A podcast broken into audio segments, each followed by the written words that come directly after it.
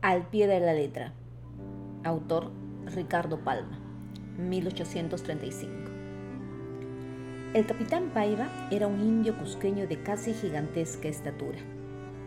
Distinguíase por lo hercúleo de su fuerza, por su bravura en el campo de batalla, por su disciplina cuartelera y, sobre todo, por la pobreza de su meollo.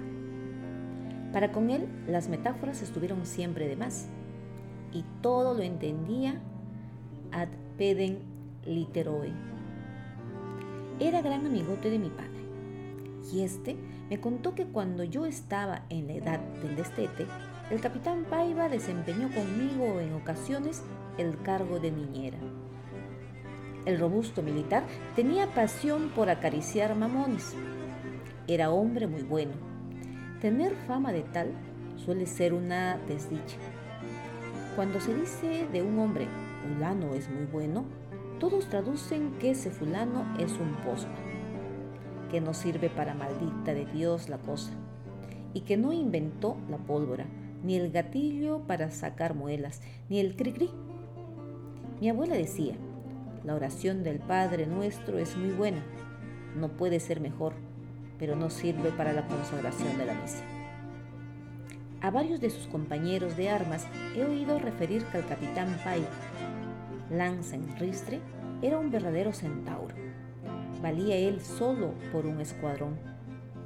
En Junín ascendió a capitán, pero aunque concurrió después de otras muchas acciones de guerra, realizando en ellas proezas, el ascenso a la inmediata clase no llegaba. Sin embargo, de quererlo y estimarlo en mucho, sus generales se resistían a elevarlo a la categoría de jefe. Cadetes de su regimiento llegaron a coroneles. Paiva era el capitán eterno. Para él no había más allá de los tres galoncitos. Y tan resignado y contento y cumplidor de su deber y lanceador y pródigo de su sangre. ¿Por qué no ascendía Paiva? Por bruto, y porque de serlo se había conquistado reputación piramidal. Vamos a comprobarlo refiriendo entre muchas historietas que de él se cuentan, lo poco que en la memoria conservamos. Era en 1835 el general Salaverry, jefe supremo de la nación peruana y entusiasta admirador de la bizarría de Paiva. Cuando Salaverry ascendió a teniente, era ya Paiva capitán hablábase tú por tú, y elevado aquel al mando de la República, no consintió en que el lancero le diese ceremonioso tratamiento. Paiva era su hombre de confianza para toda comisión de peligro. Salaverry estaba convencido de que su camarada se dejaría matar mil veces antes que hacerse reo de una deslealtad o de una cobardía.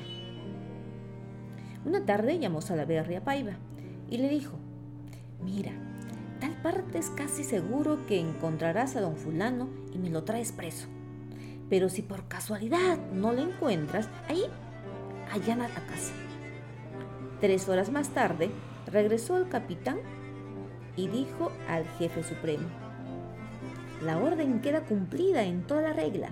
No encontré a ese sujeto donde me dijiste, pero su casa la dejo tan llana como la palma de mi mano y se puede sembrar sal sobre el terreno.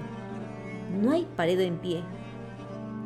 Al lancero se le había ordenado allanar la casa, y como él no entendía de dibujos ni de floreos lingüísticos, cumplió al pie de la letra. Salaberry, para esconder la risa que le retosaba, volvió la espalda, murmurando: Pedazo de bruto. Tenía Salaberry por asistente un soldado conocido por el apodo de Cuculí, regular rapista a cuya navaja fiaba su barba el general. Cuculí era un mozo limeño, nacido en el mismo barrio y en el mismo año que don Felipe Santiago. Juntos habían mataperreado en la infancia y el presidente abrigaba por él casi fraternal cariño.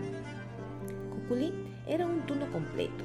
No sabía leer, pero sabía hacer hablar a las cuerdas de una guitarra bailar zamacueca, empinar el codo, acarretar los dados y darse de puñaladas con cualquierita que le disputase los favores de una pelandusca. Abusando del afecto de Salaberry, cometía barrabasada, barrabasada y media. Llegaban las quejas al presidente y éste unas veces enviaba a su barberillo arrestado a un cuartel, o lo plantaba en cepo de ballesteros, o le arrimaba un pie de paliza. Mira, canalla, le dijo un día don Felipe, de repente se me acaba la paciencia, se me calienta la chicha y te fusilo sin misericordia. El asistente levantaba los hombros, como quien dice, ¿y a mí qué me cuenta usted? Sufrí el castigo y rebelde a toda enmienda volvía a las andanzas.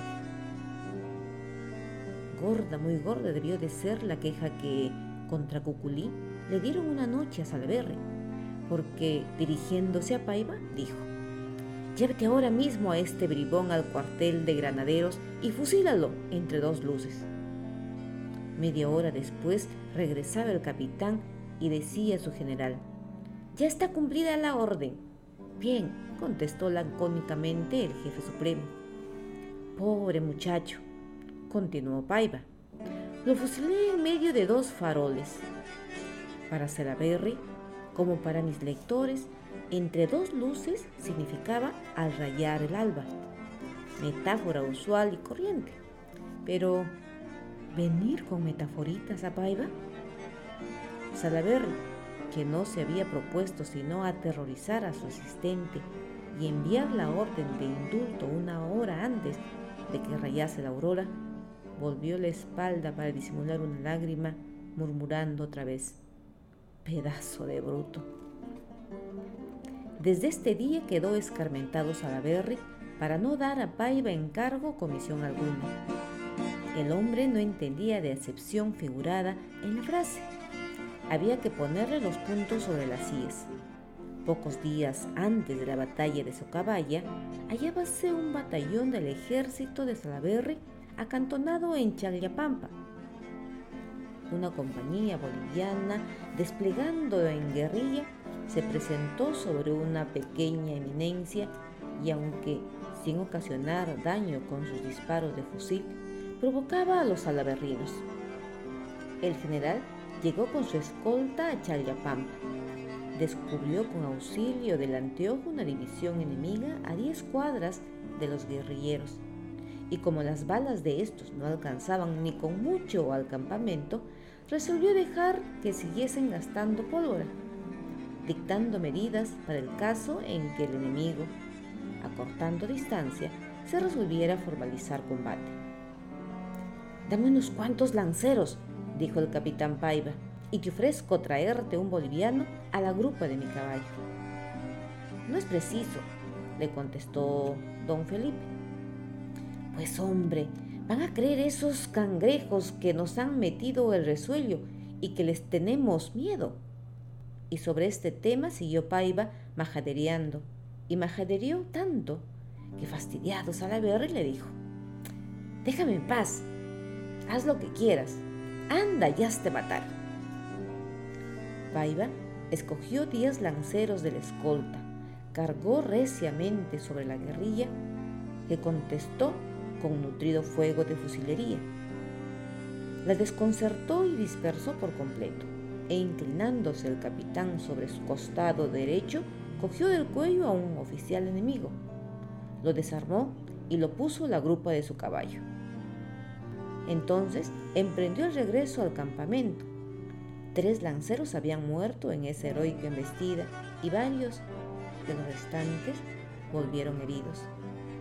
Al avistarse con Salaberry gritó Paiva, ¡Manda a tocar Diana! ¡Viva el Perú! y cayó del caballo para no levantarse jamás. Tenía dos balazos en el pecho y uno en el vientre. Salaberry le había dicho, anda, ya has de matar. Y decir esto a quien todo lo entendía al pie de la letra era condenarlo a muerte. Yo no lo afirmo, pero sospecho que Salaberry, al separarse del cadáver, murmuró conmovido,